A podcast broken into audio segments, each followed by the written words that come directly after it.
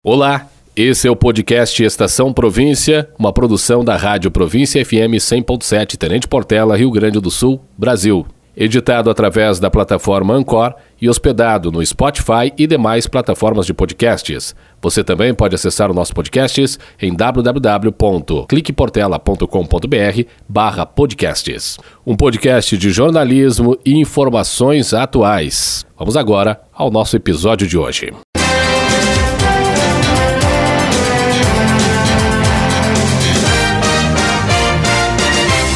Olá, você que está no nosso Facebook também acompanhando a programação aqui do Estação Província, que traz todos os detalhes, notícias e fatos importantes desta sua manhã de segunda-feira, né? Do dia que está começando efetivamente nesta segunda-feira e a gente vai fazendo um resumo de alguns dos assuntos mais importantes das últimas horas para você. As rodovias gaúchas registraram quatro mortes envolvendo acidentes de trânsito entre o início da madrugada e a manhã do último sábado. Foram três acidentes com vítimas fatais registrados em estradas federais.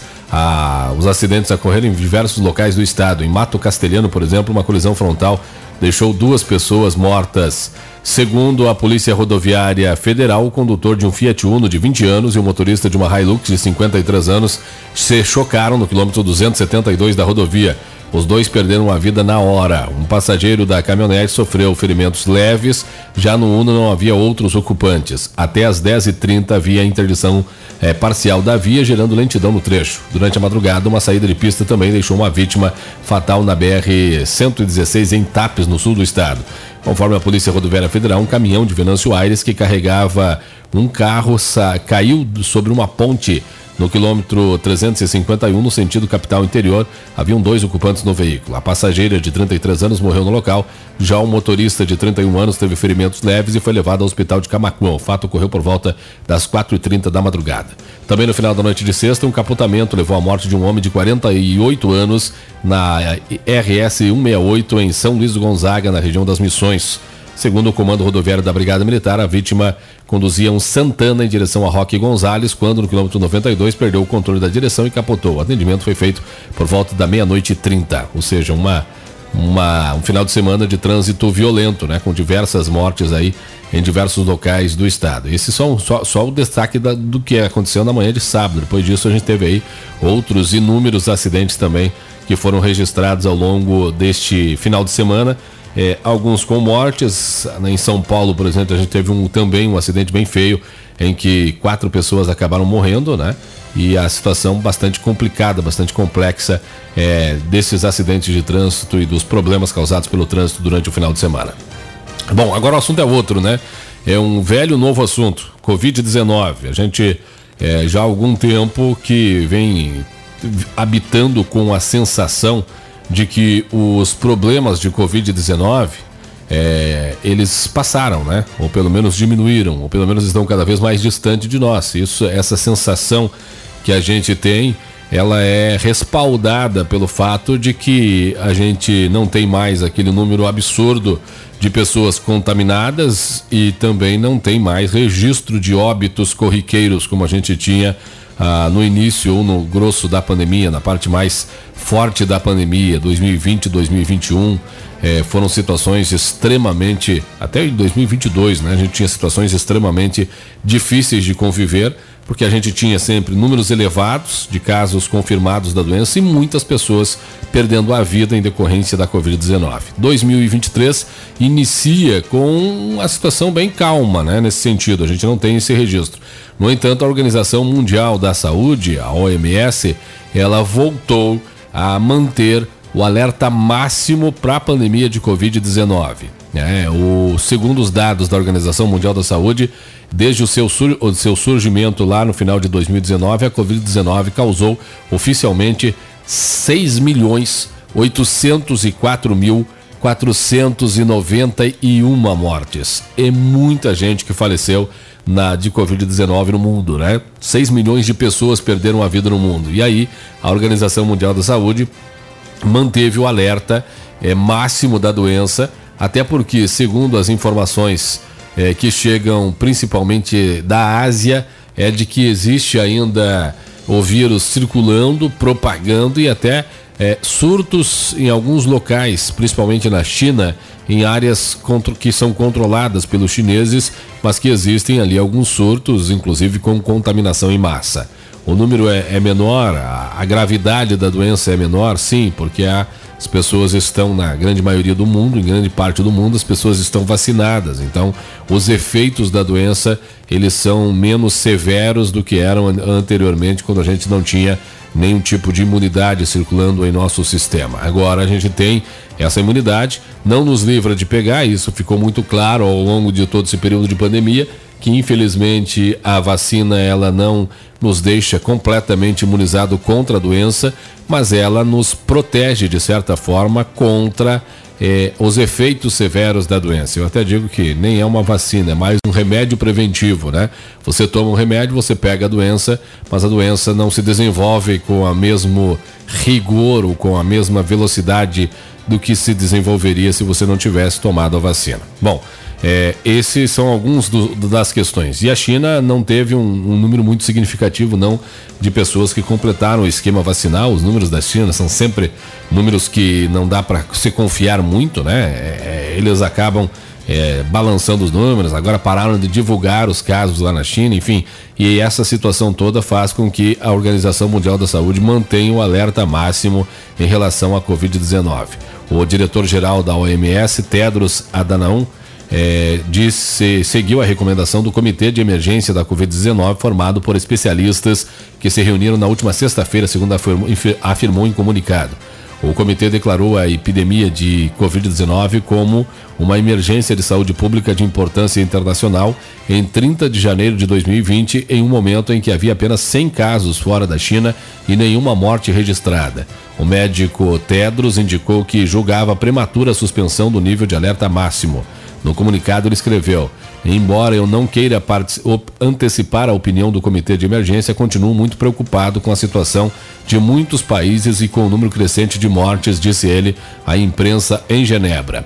A doença causou 170 mil mortos, é, 170 mil mortes nos últimos dois meses, nos últimos 60 dias é, no mundo. Ainda morreram 170 mil pessoas vítimas da Covid-19. Segundo dados da Organização Mundial de Saúde, desde seu surgimento no final de 2019, a Covid-19 causou 6 milhões 804 mil 491 mortes até o dia 27 de janeiro, embora a organização e os especialistas concordem que este número é muito maior. Né? A própria Organização Mundial da Saúde diz que esse número é maior porque a gente teve um problema de subnotificação né? durante todo o período da Covid-19, na opinião, na, na, opinião não, na visão, no estudo destes especialistas aí, né?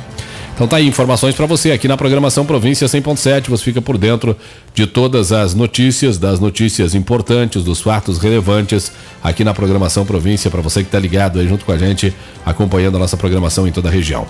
Muito bem, seja muito bem-vindo. Obrigado pelo carinho, pela companhia, pela audiência e pela tua sintonia aqui na programação Província 100.7. A gente vai trazendo mais informações aqui para você. Agora também aqui uma notícia, ó. O Ser Miraguai jogou ontem pela Copa RS, que é uma competição estadual. Estava disputando as oitavas de final da competição na cidade de Panambi, enfrentando o time da Vila Operária lá de Tupaceretã. O jogo eh, acabou empatado em 2 a 2 no tempo normal. E aí a decisão foi para as cobranças dos pênaltis e o Ser Miraguai acabou sendo derrotado por 4 a 3 nas cobranças da marca da Cal, como diria um narrador das antigas. O time terminou entre os 16 melhores do estado e agora, claro, fica aí o apoio e a torcida para a equipe dos veteranos aqui de os veteranos aqui do Miraguai, que esses estão entre os oito melhores do estado, né? Vamos disputar as quartas de final Jogo que está marcado aí para o início do mês de março, de, de fevereiro. Vamos disputar as quartas de final e depois a, a peleia para tentar chegar entre a semifinal e final. A final vai ser inclusive na Arena do Grêmio, né? Então, uma peleia aí para se chegar nesse ponto. Então, infelizmente a equipe livre do Miraguai não conseguiu passar ontem pelo time da Vila Operária de Tupaceretã e ficou pelo caminho. É, o Miraguai era a única equipe é, do estado que tinha classificado os dois, tanto veterano quanto livre, para as oitavas de final. Todas as demais equipes ou classificaram veterano ou classificaram livre, mas o Miraguai conseguiu classificar os dois. Infelizmente, a equipe livre do Miraguai não passou para as quartas de final. o veterano está lá nas quartas de final, que é interessante esse time dos veteranos do Miraguai, que é os mesmos guri, né, que foram campeões do estadual sub-21 lá no ano de 2001 ainda, né? Fizeram aquela campanha no início dos anos 2000 extraordinária, é praticamente a mesma base, o mesmo time que foi reunido. Na época tinham 21 anos, hoje estão na casa dos 40. 40 e uns quebradinhos, e foram reunidos e estão fazendo uma baita campanha, ou seja, um grupo vitorioso mesmo esse dos veteranos do Miraguai. A gente vai seguir acompanhando e, claro, deixando você bem informado. Giramos agora aqui na programação para você que está sintonizado com a gente também acompanhando através do Facebook e ainda você que está ouvindo a qualquer hora do dia diretamente no nosso podcast. Giramos agora com as manchetes que estão nas capas dos jornais pelo país. Começamos por aqui com o Jornal Folha de São Paulo. O Jornal Folha de São Paulo traz na manchete principal da capa: Governo Bolsonaro inflou em 1.300% verba de obra do MEC. Auditoria vê desprezo a critério técnico e possível crime. Citados não comentam. A Alemanha planeja doar um bilhão de reais à nova gestão no Brasil. A ministra alemã da Cooperação Econômica e do Desenvolvimento é Svenja Schuss, acho que é assim que pronuncia, afirma que o país vai investir 200 milhões de euros, ou 1,1 bilhão de reais, para os primeiros 100 dias do governo Lula. Além do Fundo Amazônia, a doação pode servir a indígenas e questões sociais, vindo da Alemanha. Jornal Estado de São Paulo, manchete principal na capa. Censo conturbado coloca em risco a qualidade dos dados. E essa aqui é uma, uma verdade, né? A situação do censo, ela é está bastante sendo bastante criticada, principalmente por parte dos prefeitos, né? Dizem que o censo não está sendo feito da maneira que deveria, não está sendo feito da maneira adequada e, por consequência disso, os dados que estão sendo levantados pelo censo, na maioria das vezes, estão em desacordo com os dados que as próprias prefeituras têm da sua população. E aí é uma briga que vai acabar na justiça. Aqui na nossa região a gente tinha duas cidades com situações bastante complicadas. A cidade Redentora, por exemplo, é, havia perdido um número gigante de população no seu número final de habitantes, algo aí em torno de quase 3 mil pessoas a menos na contagem do censo. A prefeitura, o prefeito Belô, lá, que é prefeito em exercício e redentora, é, negociou com o IBGE. O IBGE retomou a contagem, fez a contagem novamente através da terra indígena do Guarita e algumas partes da cidade que também haviam tido dificuldade na hora da contagem original, no início, e está retomando essa contagem. Ainda não temos dados prévios de como vai ficar a população de Redentora, mas pelo menos temos aqui uma notícia de que o IBGE cedeu e refez a contagem em parte da cidade de Redentora. Bom, o censo está atrasado, segundo especialistas, seus resultados podem ser prejudicados. Iniciado em agosto de 2022, o levantamento deveria ter sido concluído em outubro, mas falta muito trabalho. Até agora, os recenseadores contaram 184,3 milhões de brasileiros. Uma prévia indicou que o país em dois tem 207,8 milhões de habitantes. É, quanto mais longe da data base, mais fracas são as informações diz Roberto Olinto, ex-presidente do IBGE. A maior razão para o atraso é a dificuldade de contratar recenseadores. Os recenseadores foi difícil, inclusive nossa região teve abertura de dois, três editais, se não estou equivocado, e mesmo assim não conseguiu se preencher as vagas dos recenseadores. O IBGE ocupa o aquecimento do mercado de trabalho, mas há queixas de remuneração baixa. Outro problema é a resistência de famílias ricas em atender os pesquisadores, né? há uma desconfiança sobre o que o poder público faz, diz o recenseador Wesley Mendonça, que teve de usar uma a sauna de um prédio em São Paulo para poder falar com os moradores. Os moradores não quiseram recebê-lo dentro da casa. Ele teve que ir numa sauna lá, acharam um local para receber os moradores e ainda não foi todos os moradores que apareceram. Situação, né?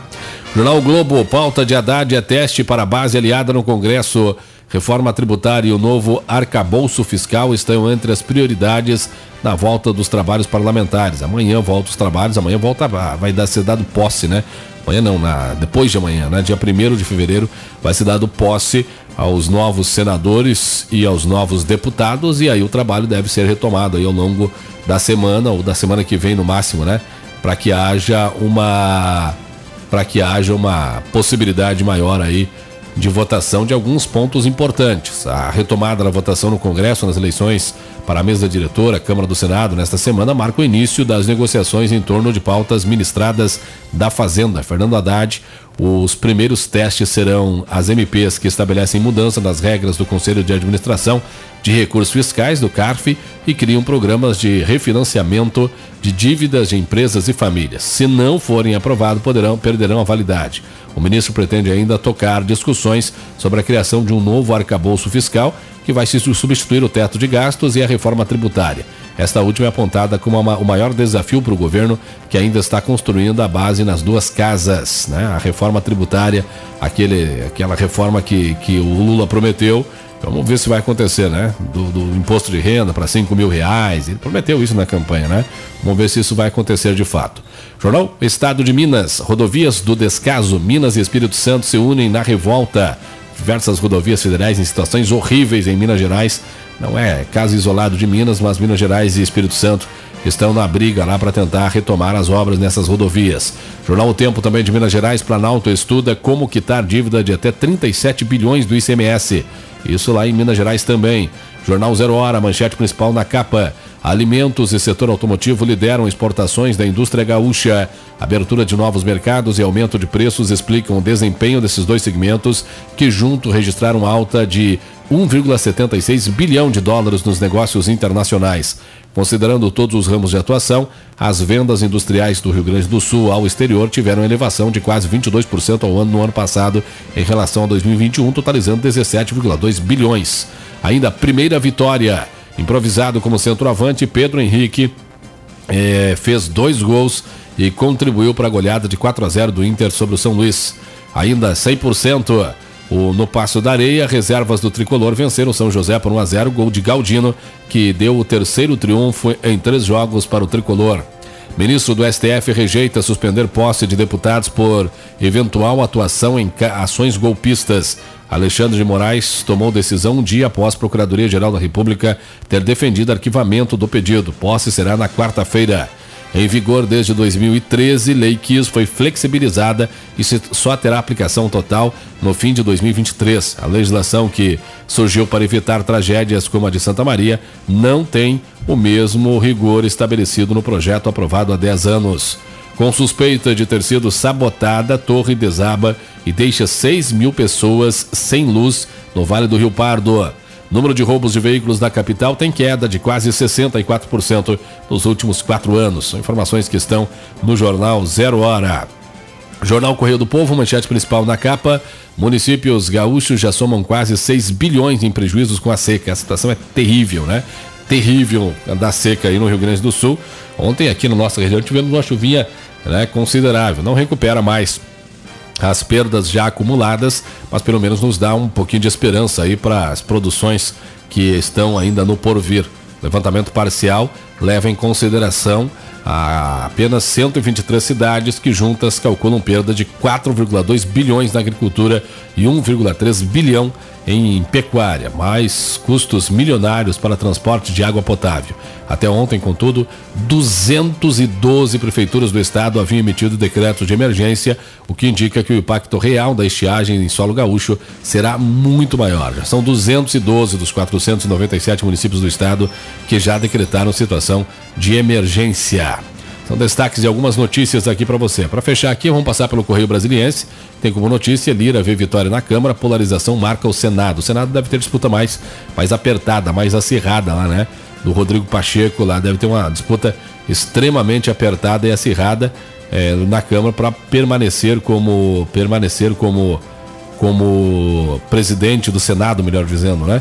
Rogério Marinho, o ex-ministro Rogério Marinho, é quem deve ter lutar, brigar aí pela liderança da, do Senado. Já na Câmara dos Deputados, apesar da disputa, a tendência é que é, o Arthur Lira vença sem grandes percalços, né? Deve ter aí um pouquinho de, de, de, de, de discussão, um pouquinho de revolta, mas no fim ele deve vencer aí sem grandes percalços, sem grandes dificuldades, o Arthur Lira. A gente vai acompanhar durante toda a semana e vai trazer os detalhes aqui para você.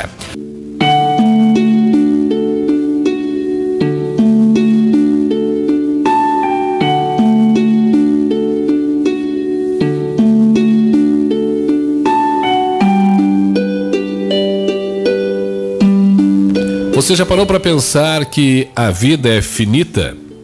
Que vai chegar um tempo que você vai, que você não sabe quando nem como, e a vida que começou a determinar para cada um de nós. É assim que é a vida, com início, com meio e fim. Quando paramos para pensar, a vida pode ganhar ou perder sentido dependendo do seu ponto de vista.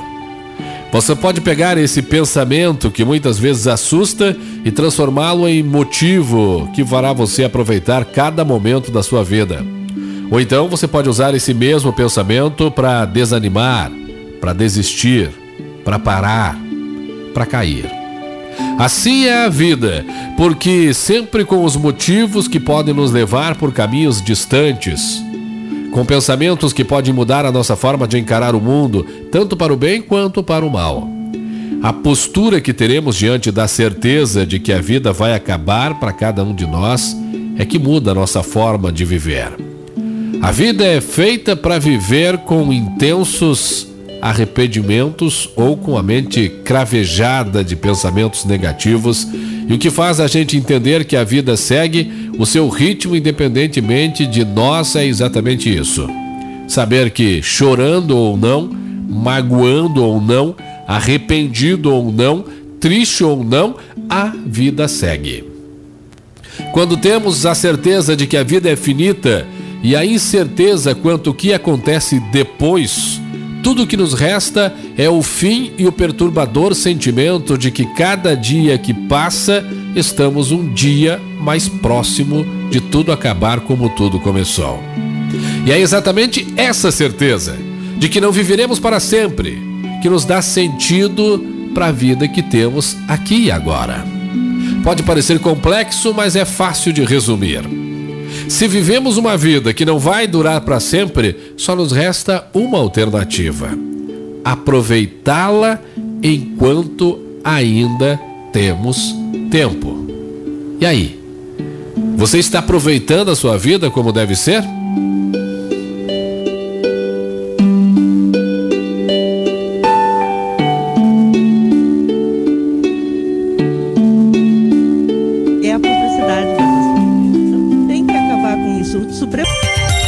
Olha só, uma borracharia foi destruída pelo fogo na madrugada nesta segunda-feira na cidade de Canoas, na região metropolitana.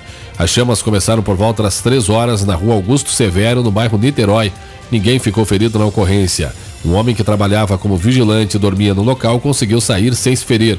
Uma residência ao lado do estabelecimento teve o telhado chamuscado, mas não houve dano relevante. Os moradores dessa casa foram orientados a sair durante o trabalho dos bombeiros, que terminou por volta das 6 horas da manhã. Dois caminhões do Corpo de Bombeiros foram mobilizados para combater o incêndio.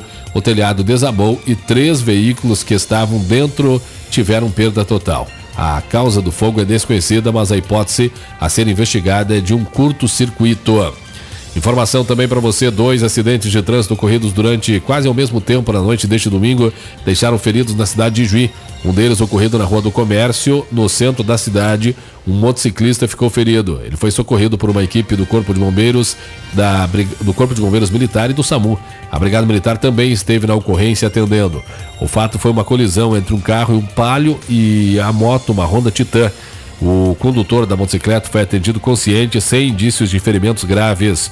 O outro acidente ocorreu na rua 13 de maio, no bairro Colonial.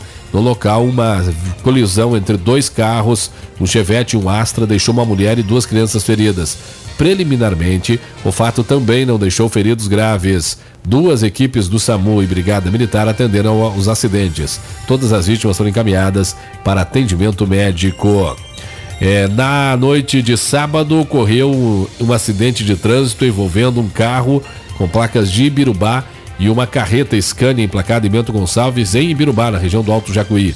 Conforme informações apuradas, o VW Gol trafegava no sentido Ibirubá Cruz Alta quando bateu na carreta que fazia o sentido contrário. A colisão ocorreu próximo ao acesso à localidade de Pinheirinho. O motorista do Gol de 69 anos era o único tripulante. Ele foi socorrido pela ambulância resgate do Corpo de Bombeiros de Ibirubá e levado ao pronto atendimento do Hospital da Comunidade, Anes Dias, na mesma cidade. O condutor da carreta, de 31 anos, não se feriu durante a ocorrência. Ainda destaque para você aqui nas informações do seu rádio. Na noite deste domingo, um confronto entre indígenas foi registrado em frente da EFRICA, às margens da BR-285, em Passo Fundo. Segundo as informações obtidas pela reportagem policial da Rádio Irapuru, no local, as guarnições da Brigada Militar, através do, do Auxiliar de Serviços e Força Tática, foram despachadas pela Sala de Operação 190 ao local e pôde averiguar a situação de um confronto entre indígenas. Muitos tiros foram efetuados no local. A Brigada Militar foi até o endereço e, da parte frontal do acampamento, conversou com muitas mulheres indígenas. O clima era tenso no local após a chegada de índios do lado oposto aos que conversavam com a Brigada Militar. Os brigadianos acalmaram a situação apenas na conversa, sem ser, sem ser necessário o uso da força. O tiroteio é entre dois grupos do mesmo acampamento pela liderança do grupo. A Polícia Federal e a FUNAI foram acionadas para investigar os fatos. O repórter policial da Rádio Irapuru, João Vitor Lopes, esteve acompanhando toda a ocorrência e disse que ela acabou se resolvendo dentro da normalidade. Olha só, um caminhão Volvo Truck é, próprio para transporte de calcário se envolveu em um acidente na localidade de Boa Vista, também no interior de Birubá. O registro foi acompanhado, compartilhado no sábado.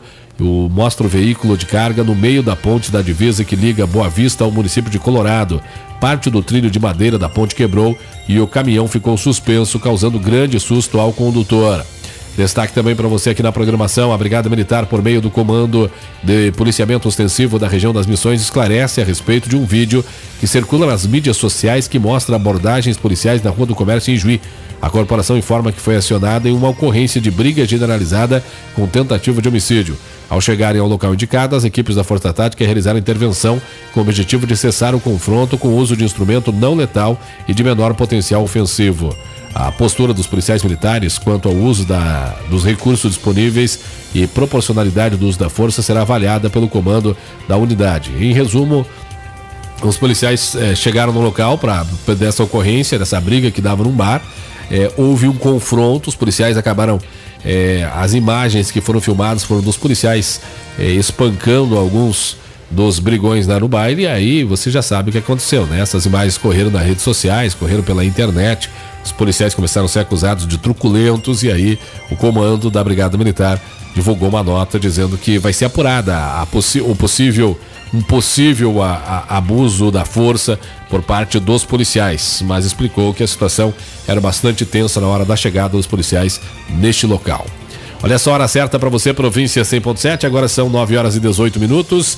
A gente segue girando aqui na programação do seu rádio e agora vai fazer aquele giro com as notícias e informações que estão nos principais boletins da Polícia Civil é, no Rio Grande do Sul, né?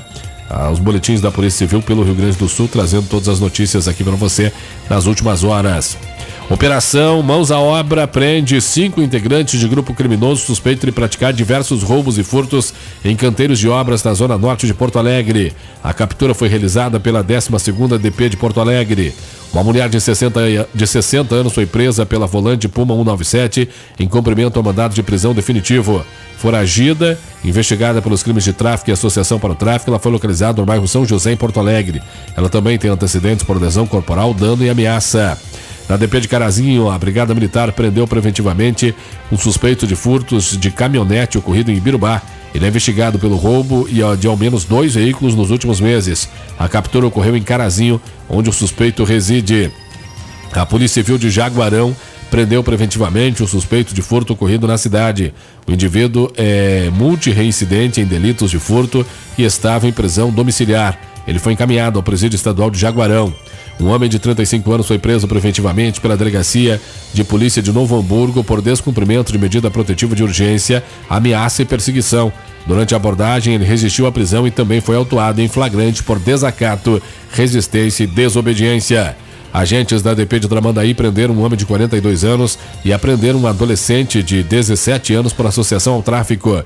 Com eles foram apreendidos 27 comprimidos de êxtase, 150 buchas de cocaína, 213 gramas de maconha, celular, balança de precisão e anotações de tráfico. Em Erechim, a DP de, de Erechim, a DP de Viadutos, em conjunto com a Brigada Militar e a Patran, recuperaram um cão que havia sido levado por um veículo nas proximidades da residência de sua tutora no último dia 13. No local também foram localizados galinheiros com galos de rinha e aves silvestres. São algumas informações dos boletins da Polícia Civil das últimas horas aqui para você. 9 20 9 horas com mais 20 minutos. Bom dia para você ligado na província. Informações da nossa região, do estado, do Brasil, do mundo. Informações do esporte, cultura, cinema. Tudo isso em um único programa. Estação Província. De segunda a sexta, aqui na 100.7.